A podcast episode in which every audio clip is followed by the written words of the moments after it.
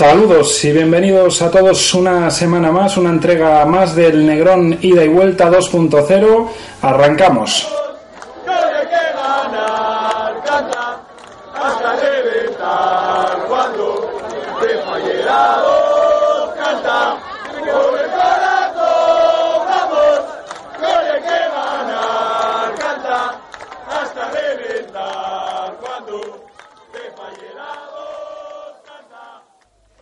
Y saludo ya a Rubén Díaz. Rubén, saludos, ¿qué tal? Hola Pablo, ¿qué tal? ¿Cómo estás? Bien, bien por aquí, por Gijón. Bueno, volvemos en esta segunda entrega de esta segunda temporada. Eh, como alguna vez eh, les hemos dicho por redes sociales o incluso en el podcast a, los que nos siguen más habitualmente, pues no tiene una periodicidad fija, sino que lo vamos a ir haciendo cuando nuestras obligaciones eh, personales y laborales nos vayan permitiendo y también un poco la idea es que quizás englobemos siempre más de un partido para que se pueda analizar aspectos más globales del juego y no algo mm, que se reduzca únicamente a, un encuentro. Entonces vamos a hacerlo de los últimos tres encuentros, dos de liga y uno de copa. Y por ejemplo, por abrir un poco los temas, eh, lo más llamativo quizás en el último encuentro ante el Numancia es ver a Nacho Méndez, eh, digamos, de lo que hacía Kofi, de, ancla, y a Cristian Salvador en cambio de interior. No sé a ti qué te pareció este movimiento, porque yo creo que tiene cosas positivas sobre todo en lo ofensivo, cuando se tiene el balón, pero dejó ciertas lagunas, eh, lógicamente en lo defensivo, porque Nacho Méndez no es un especialista en esa posición y además, como no está acostumbrado a jugar ahí, pues eh, va pecando de, algunos eh, pequeños fallos que lo da pues esa inexperiencia de no jugar habitualmente en esa posición y además de su edad, que no tiene un pozo en la categoría para un poco compensar esos déficits con, con la experiencia, ¿no? A mí me sorprendió, la verdad, la apuesta de Rubén Baraja por Nacho Méndez en esa posición de, ancla por delante de los centrales o de pivote defensivo en el partido del pasado domingo. Yo sigo viendo a Nacho Méndez como un futbolista que necesita para sentarse en, el, en lo que es el fútbol profesional jugar en la posición que, que más rendimiento puede aportar y en la que mejor conoce los automatismos del juego porque es donde se ha amamantado en, en mareo, que es la de, la de volante o interior zurdo. Eh, ofensivamente, como dices, yo creo que especialmente en el primer tiempo, mientras físicamente él se encontraba en plenitud, eh, aportó una clarividencia al juego del Sporting en lo que es la salida del balón notable y eso que hay que tener en cuenta que lo que era en banda izquierda no contaba con, dos futbolistas que por diferentes motivos estuviesen a, un tono físico ideal, ¿no? Canella acaba de salir de un periodo de, de, lesión más o menos prolongado y Robin Lud, además de haber pasado lesionado mucho tiempo, venía de jugar dos partidos casi íntegros con la selección finlandesa y yo creo que su posición ideal no es la de extremo izquierdo. Eh, defensivamente, Nacho Méndez sufrió, especialmente cuando el Sporting no adoptó un 4-4-2 avanzado que sobre todo durante el primer tiempo en fase defensiva lo aportó, lo adoptó muchas veces poniéndose Cristian Salvador en línea con él. Y ahí sí que Nacho Méndez se sintió mucho más cómodo porque no tenía tanto campo que, abarcar por delante de los centrales. Pero cuando tenía que hacer frente a misiones defensivas en una posición pura de, de, pivote defensivo, yo creo que se le hizo inmenso el campo y que sufrió mucho todo tiene sus pros y sus contras, ¿no? Eh, bien es cierto. Sí, fíjate, fíjate, perdona que te interrumpa Rubén, un dato de, que yo destacaría. Eh, en el minuto 55, en la retransmisión por televisión, salió que Nacho Méndez eh, llevaba 7 kilómetros recorridos. Es una barbaridad que en 55 minutos recorriese tanto. Yo creo que ese tal vez fue el problema en lo defensivo, que quería abarcar tanto, que le pasaba incluso también a Salvador en ocasiones cuando estaban ellos dos, como tú mencionas, en, línea, que quisieron abarcar demasiado. Y, y esa posición requiere de un futbolista que sea muy inteligente y que no hace falta moverte mucho. Tú ves a los Busquets y a todos los especialistas en esa posición y, prácticamente son dar 4 o 5 metros a un lado, 4 o 5 metros a un otro y estar bien posicionado y además que el equipo para su equilibrio requiere eso. Él salía muchísimas veces como si fuese un segundo medio centro y no el ancla y eso hacía que Salvador tuviese también que ayudar y corregir y que el equipo se partiese y que hubiese muchas recepciones de Numancia a la espalda de los medios centros y por delante de los centrales. Efectivamente, pero es que esa es una posición que, como tú bien dices, requiere un especialista. Y en este caso bien es cierto que Rubén Baraja tampoco la tenía porque aunque eh, Cristian Salvador fundamentalmente ha ido cuajando su carrera en el filial eh, jugando en esa posición tampoco es un pivote defensivo puro y duro. Es un jugador eh, que tiene condiciones para actuar de volante y José Alberto en varias ocasiones así así lo ha posicionado en el terreno de juego. En fase ofensiva porque es un jugador con potencia eh, que tiene capacidad de llegada por, por, una zancada larga como bueno lo dejó entrever contra, contra el Numancia en, en varias fases del encuentro y defensivamente porque es un jugador que al tener cuerpo y ser un jugador precisamente con esa zancada sí que te facilita el realizar una, una presión en campo contrario al, al rival, ¿no?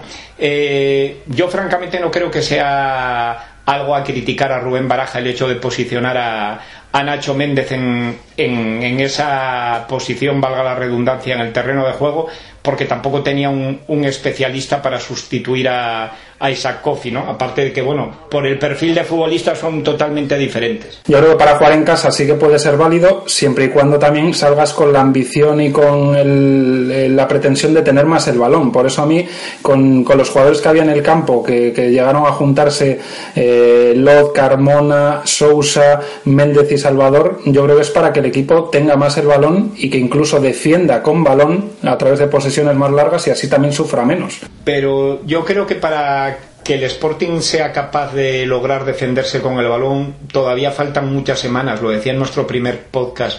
Eh, yo creo que es no palpable la falta de sintonía de compenetración que existe todavía entre los futbolistas porque son nuevos. Eh, el otro día, por ejemplo, se vieron atisbos de, de, de, una buena química, de una buena mezcla entre Sousa y, y Robin Hood, pero por ejemplo Robin Hood había muchas acciones eh, que demandaban las características de un extremo puro, de ser veloz, de poder encarar el uno contra uno con, con eso, con velocidad pero no es ese tipo de futbolista. Robin Lott es un futbolista mm, pues con unas cualidades técnicas mm, más que notables, que tiene regate, pero precisamente se maneja mejor por dentro y, y es un pasador, ¿no? Eh, yo Ahí va a tener un dilema, va a tener un dilema baraja, ¿eh? porque Sousa, Lot y, y, y más futbolistas, eh, incluso Nacho Méndez puede rendir más estando un poco más avanzado, eh, pueden solaparse y, y si juegas con los tres a uno tienes que sacrificar claro, en, pero, en, en, la banda. Pero recuerdas que eso también lo comentaba en el primer podcast. Yo creo que el Sporting este año tiene un equipo de, de un perfil eh, claramente definido de, de, centrocampistas, de jugadores de, de actuar por dentro. Y, pero como tú también bien dijiste, lo que hay que saber hacer de una forma correcta es dosificar la plantilla para poder llegar en un estado físico fresco a, bueno, a los 10 últimos partidos mmm, con la esperanza de entrar en un playoff, porque yo vuelvo a repetir, aunque le pueda doler aparte del sportinguismo, para mí el Sporting en absoluto es candidato al ascenso directo, yo creo que hay claramente dos o tres equipos más potentes que él y, y, yo creo que su reto es poder llegar al playoff en un momento de frescura como lo hizo el Valladolid la pasada temporada. Sí, además no hay que sacar tampoco demasiadas conclusiones en cinco jornadas de equipo que lleva ahora 15 puntos, equipo que lleva ahora 3, porque se vio en otras temporadas que luego esto es muy largo y cambian las dinámicas y que puedes empezar muy bien y desfondarte. Le pasó al Sporting después de esa buena racha en la zona intermedia de la temporada pasada, o al revés, hacerlo del Valladolid y que acabes muy bien y que incluso incluso en temporadas ha sucedido que el que queda sexto o séptimo acaba ascendiendo. Entonces, eh, es, mm, como tú dices, llegar a las últimas jornadas bien situado y por eso no tiene que tampoco el sportingismo llevarse las manos a la cabeza si alguien en un partido sustituido en el 60, si alguien en un partido empieza en el banquillo, porque al final yo creo que lo que hay que hacer es ir, eh, como tú dices, dosificando y no siempre tener a todas las piezas sobre el campo, porque si no, alguno va a estar en una posición en la que no va a dar el 100% y aparte lo vas a ir quemando físicamente.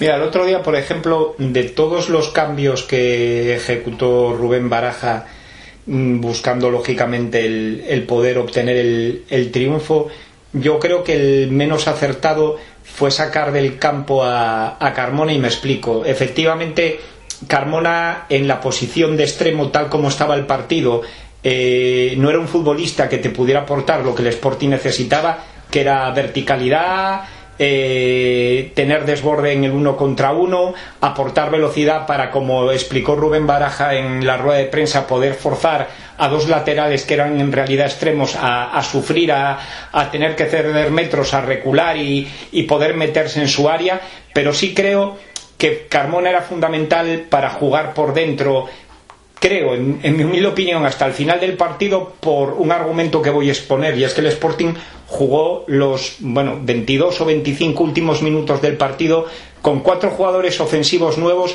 que no han jugado juntos nunca, quitando esta temporada. Es decir, terminó con Álvaro Jiménez, con Pelayo, eh, con Jurjevic, con Neftali y antes con Robin Lud. No hay sintonía. Yo creo que necesitas tener a un jugador en ese último tercio del campo eh, que tenga un bagaje en el Sporting y que sea capaz de, echarse el equipo a la espalda.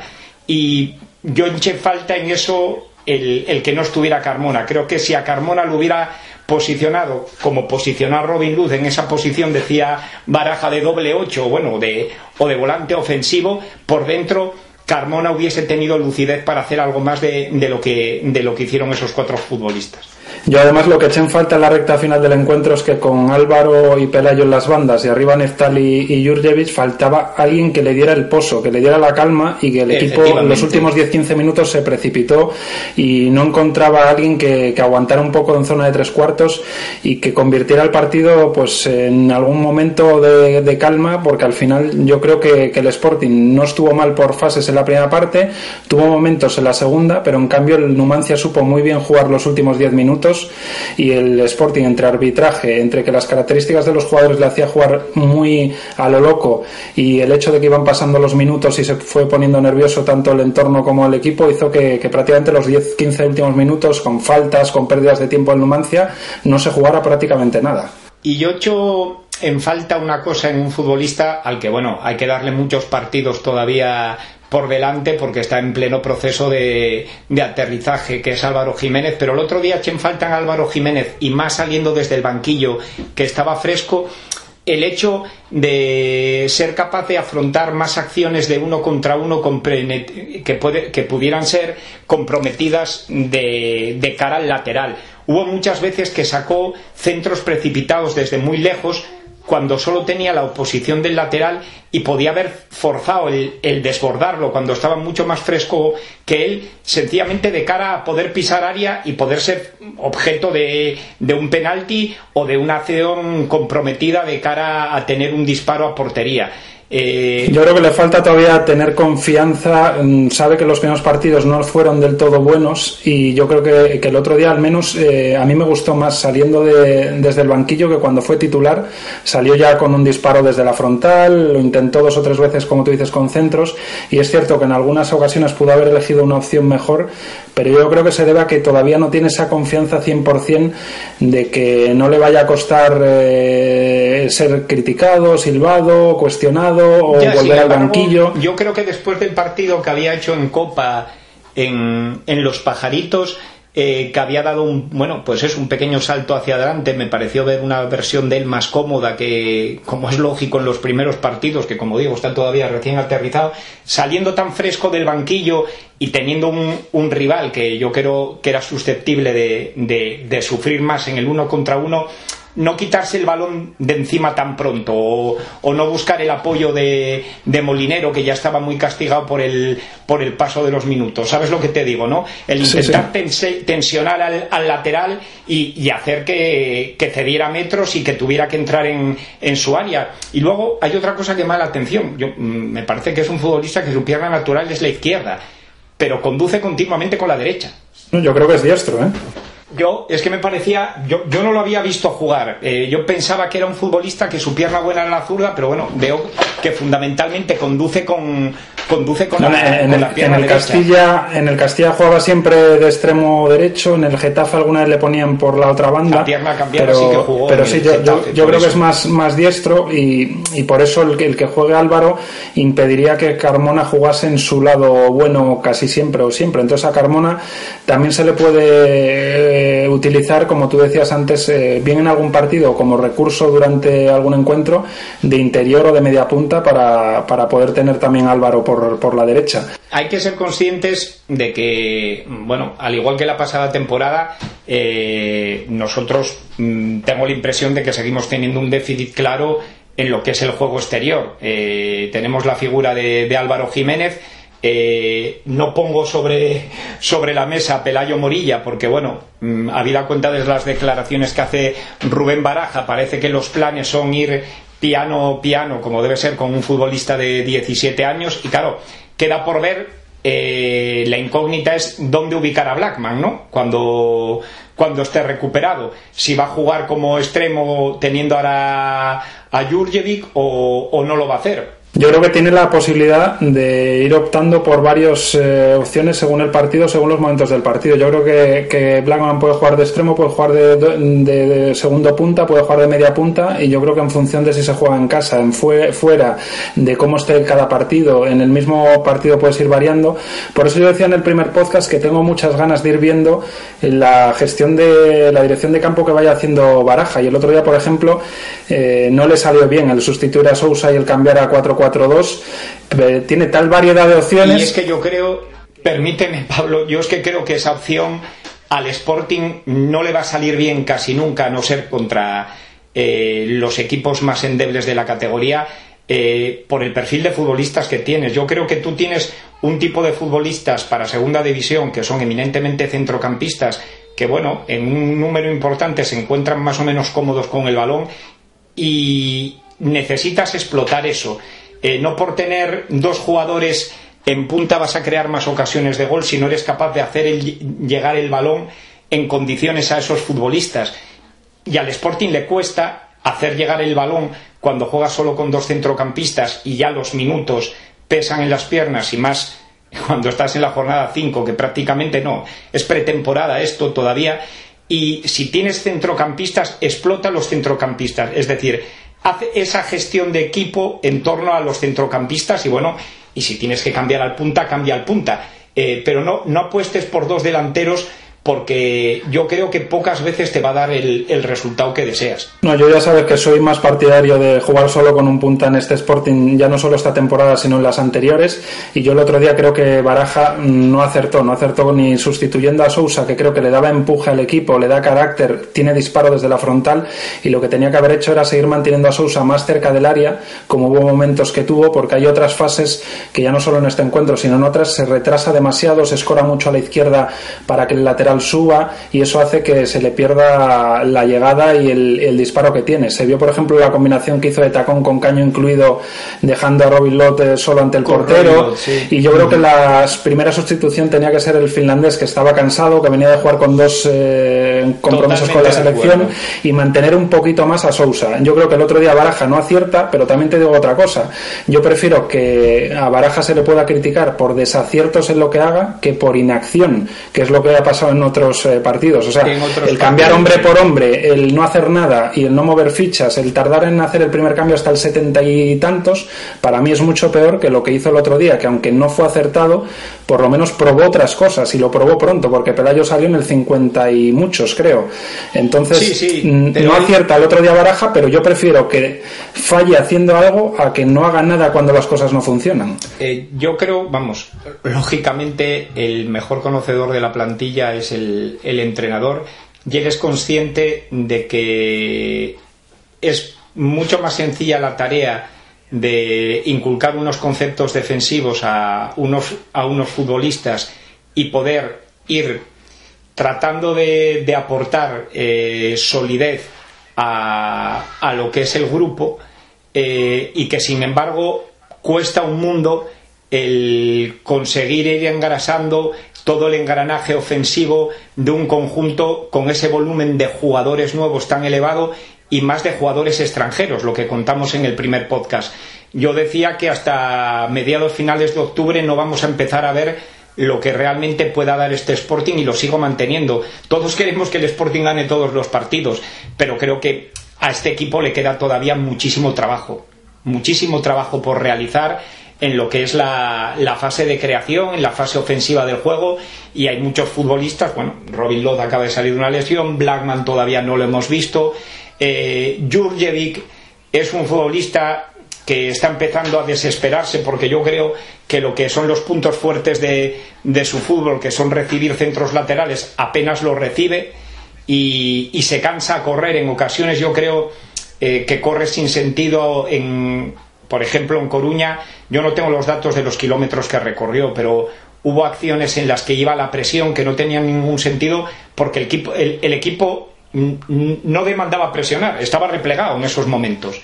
Y bueno, eh, es lógico que el futbolista se desespere y sería importante, bueno, pues que pudiera meter un, un gol cuanto antes, pero yo creo que al equipo le queda muchísimo trabajo de cara a, a poder explotar las cualidades que se sobreentiende que tiene que tener un jugador que, bueno, ha costado para lo que es el Sporting, pues una cantidad de dinero muy importante, ¿no? Es que si la gente lo empieza a comparar con Santos, mm, yo creo que es más delantero Jurjevic que Santos, pero eh, el problema es que Santos le venía mejor a este Sporting porque Santos lo que hacía era desmarques de ruptura.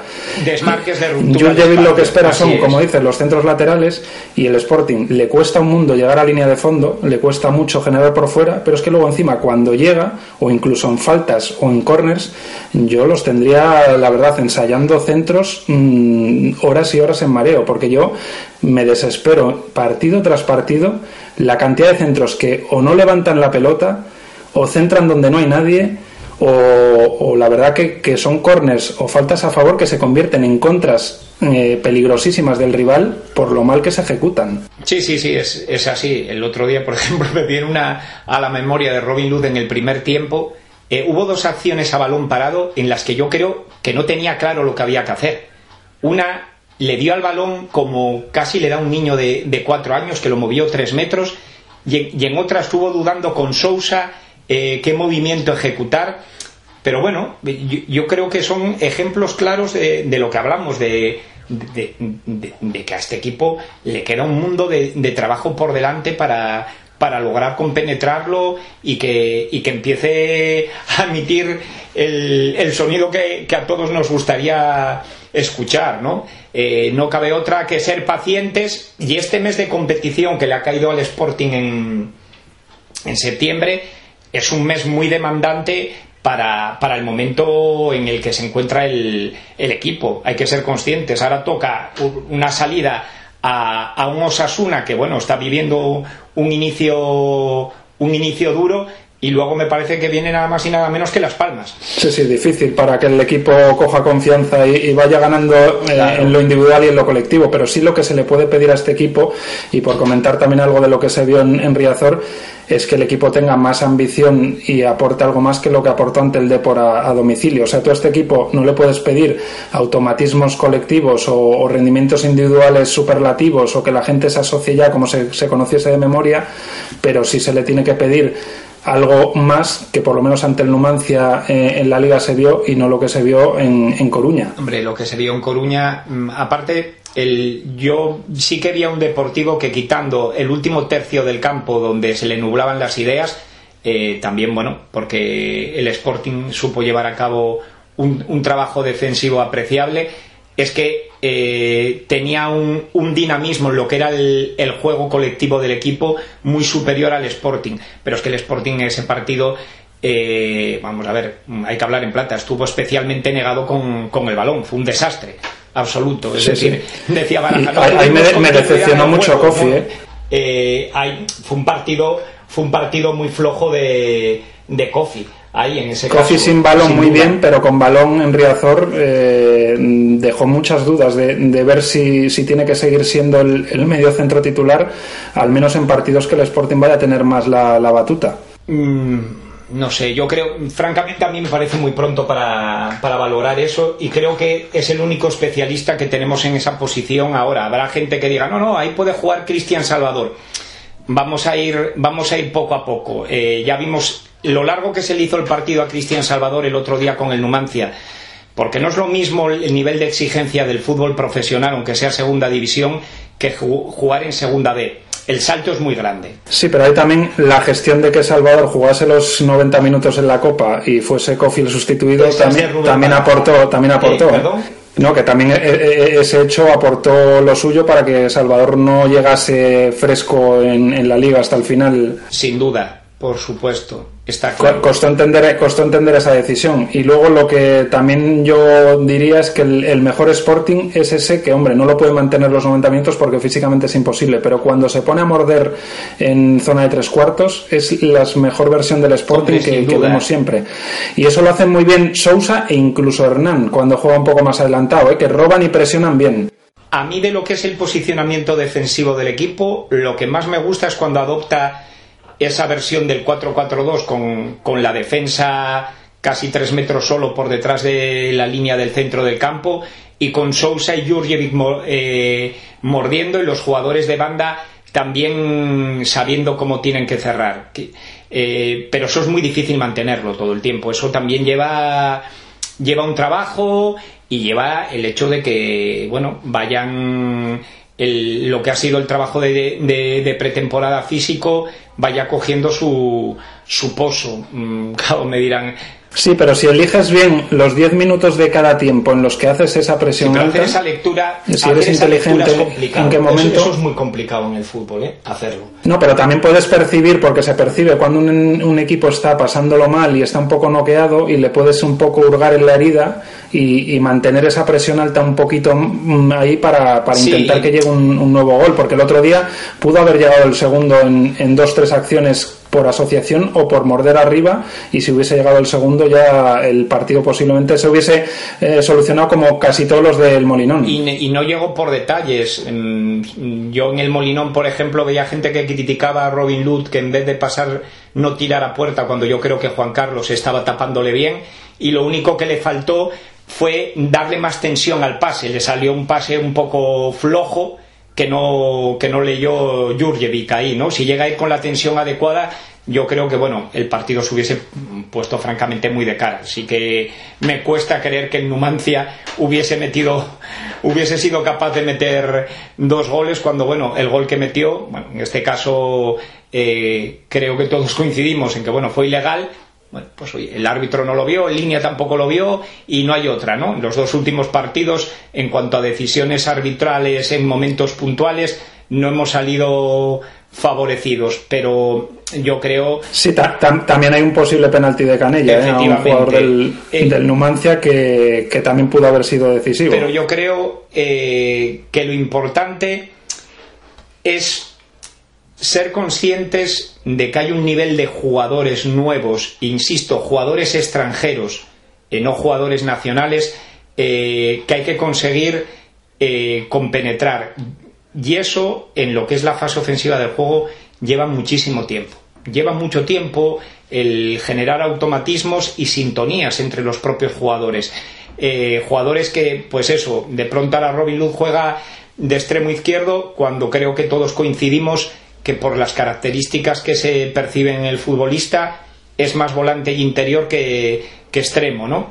Bueno, pues eso lleva trabajo y trabajo y trabajo y, y paciencia. y, que Baraja sea un poco constante ahora en, una serie de partidos de un poco mantener la misma idea y casi los mismos jugadores hasta que se coja ese pozo, porque si ahora de repente juega Nacho Méndez de ancla, luego juega Kofi, luego juega Love por dentro, luego por fuera, pues hasta que eso lo puedes hacer cuando el equipo ya esté con más, sí, pero hombre, eh, yo te, con más yo te digo una cosa, yo creo que que Rubén Baraja tiene, tiene claro que el pivote defensivo es Kofi. El otro día jugó Nacho Cases porque estaba sancionado. Perdón, Nacho Méndez porque estaba sancionado. Si no, no hubiese jugado Nacho Méndez en esa posición. Yo creo. No, y posiblemente en Pamplona opte por una fórmula un poco más conservadora que sea juntar a Kofi con Salvador y con Sousa.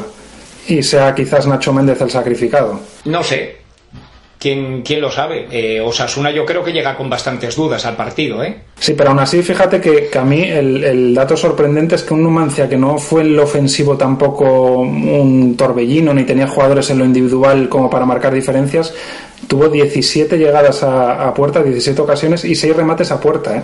En el Molinón. Sí, mm, vamos a ver, la banda izquierda eh, con Canella y Love fue una banda eh, por la que el Sporting sufrió mucho, pero vuelvo a decir, los dos vienen de lo que vienen. Eh, pero que Canella entre a jugar de titular este partido con el Numancia, yo creo que también demuestra que para Rubén Baraja el titular en esa posición es Canella y es un futbolista al que quiere recuperar.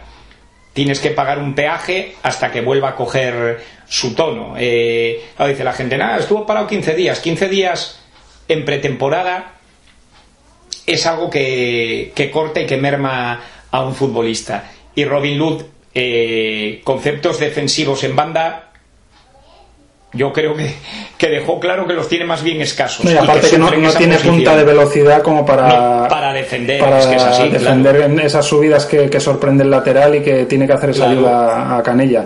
Y ya, Así es. y ya si te parece, Rubén, para ir rematando la charla que nos estamos eh, un poco ya pasando de la habitual media hora que solemos hacer, eh, un par de comentarios. Por un lado, Pelayo Morilla, hay que ser eh, cautos con él, pero yo creo que el Sporting ya sabe que tiene un jugador más a contar en la primera plantilla, que no desentona y que tiene personalidad además para, como el otro día salir en la segunda parte y, pedirla, intentarlo y generar, porque al final acaba generando tanto en la Copa como en la Liga, generó ocasiones y generó eh, situaciones. Y luego, eh, otro dato que apunté de la retransmisión, en el minuto 65 el Sporting llevaba 6 kilómetros más recorridos que el Numancia. Para quien piense que en el fútbol con correr basta, no, no siempre correr más significa jugar mejor o hacer más que el rival. En cuanto a Pelayo Morilla, yo creo eh, que es un futbolista que aunque Rubén Baraja diga que hay que tener en cuenta que tiene 17 años y que hay que tratarlo conforme a la edad que tiene, por el tipo de futbolista que es, que en el Sporting no lo hay, es un futbolista que, como tú bien apuntaste, por la personalidad que además demuestra, está llamado a, a contar con minutos en este Sporting. Y bueno, eh, en todas las oportunidades que le ha brindado el entrenador, yo creo que le ha respondido de una forma con un bien alto, siendo muy duros a la hora de valorarle. Y en cuanto a lo otro, sin duda, pero yo creo que lo mismo, es decir, mmm, si, si el Sporting ha corrido tanto, yo creo que es porque ha habido futbolistas que, que, están en momentos de forma que no son todavía los idóneos y algunos que están en posiciones en las que no son las más cómodas. Pero es que el propio entrenador también yo creo que está el, pulsando el, el ver eh, qué puede aportar cada uno, quiero decir, en cuanto a los nuevos, en según qué posiciones. Porque está en fase de conocerlo. Y la pretemporada es la pretemporada y la competición oficial es la competición oficial con otro nivel de exigencia, pero lo que son eh, los dos primeros meses de competición de, de, de, una liga son, y más cuando hay ese volumen de fichajes que hay, son de conocimiento del entrenador de los jugadores que tiene y de lo que le puede aportar en, en, cada, en cada posición. Y ya como conclusión final, yo lo que diría, la frase ya para cerrar este podcast, Rubén, por mi parte, es que este equipo tiene individual y colectivamente, como llevamos repitiendo varias veces, margen de, crecimiento y tenemos que confiar en que con el paso de las semanas, no pronto, pero que acabará llegando. Y mi duda es eh, si también el entrenador que debería dar un paso adelante y ser mejor en la dirección de, de, campo con los cambios, con el cambio de sistema que puede hacer durante los partidos, también va a demostrar que es eh, más entrenador que lo que ha demostrado en los últimos dos partidos ligueros, por ejemplo. Vamos a ver, yo creo que Rubén Baraja está deseando que el equipo ofensivamente pueda ofrecer muchas más cosas de las que ofrece pero que percibe que todavía eh, hay futbolistas que no están para, para ello y que hay que ir despacio. Eh, pero sobre la posibilidad, y la voy a poner sobre la mesa, de un cambio de entrenador en X tiempo, yo lo veo prácticamente imposible esta temporada, no ser debacle absoluta, porque sería asumir por parte de Miguel Torrecilla su segundo fracaso, y creo que eso no lo haría el director deportivo. Yo creo que moriría con baraja, a no ser que hubiese, no sé, una racha, no me quiero ni imaginar de cuántos partidos sin ganar Coincido contigo. Yo lo que digo es que no solo hay que pedirle a la plantilla que dé un paso al frente y que demuestre ese nivel, sino que también el entrenador tiene que ir creciendo. Es un entrenador que, que, tiene su experiencia, entre comillas, pero que, pero que se la tiene que ir todavía curtiendo y que lo mismo que un joven de 17 años no le puedes pedir, eh, digamos, eh, el nivel de exigencia que le puedas pedir a, a Carmona, pues a Baraja es cierto que ya se le tiene que ir pidiendo cada vez más, pero que no deja de ser un entrenador que no es eh, alguien que tenga 15 años en la categoría. Entonces yo creo que tiene que también él ir curtiéndose, ir viendo los fallos, ver lo que ha fallado en Riazor, lo que ha fallado el otro día ante el Mancia, en la primera jornada ante el Alcorcón, y yo creo que por eso tendríamos que esperar más tanto de la plantilla como del entrenador. Yo vuelvo a mi libro, como decía Umbral. Yo creo que es todavía muy pronto para poder ver lo que, lo que puede ser este Sporting y que, bueno, no cabe otra que, esperar a, a, la segunda, a partir de la segunda quincena de octubre para, bueno, eh, poder tener una, una percepción más real de, del nivel que, que puedan aportar tanto entrenador como, como futbolistas. El objetivo es que el primer tercio se pase de la mejor manera, que no se descuelgue el equipo, que esté ahí entre los 8, 7, 9 primeros, con poca distancia hacia el playoff, ir creciendo en el segundo tercio y en el tercero ya rematarlo con un equipo, digamos, ya en su, su esplendor y con los jugadores ya conociéndose con los automatismos. Eso es un poco eh, la progresión que tiene que, seguir este equipo.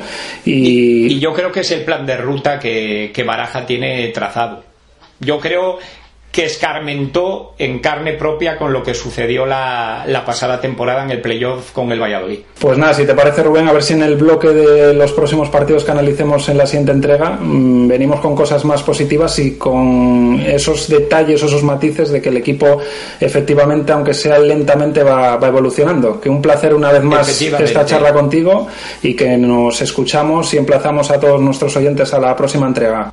Un abrazo grande para ti y para todos los oyentes. Un abrazo y hasta la próxima entrega.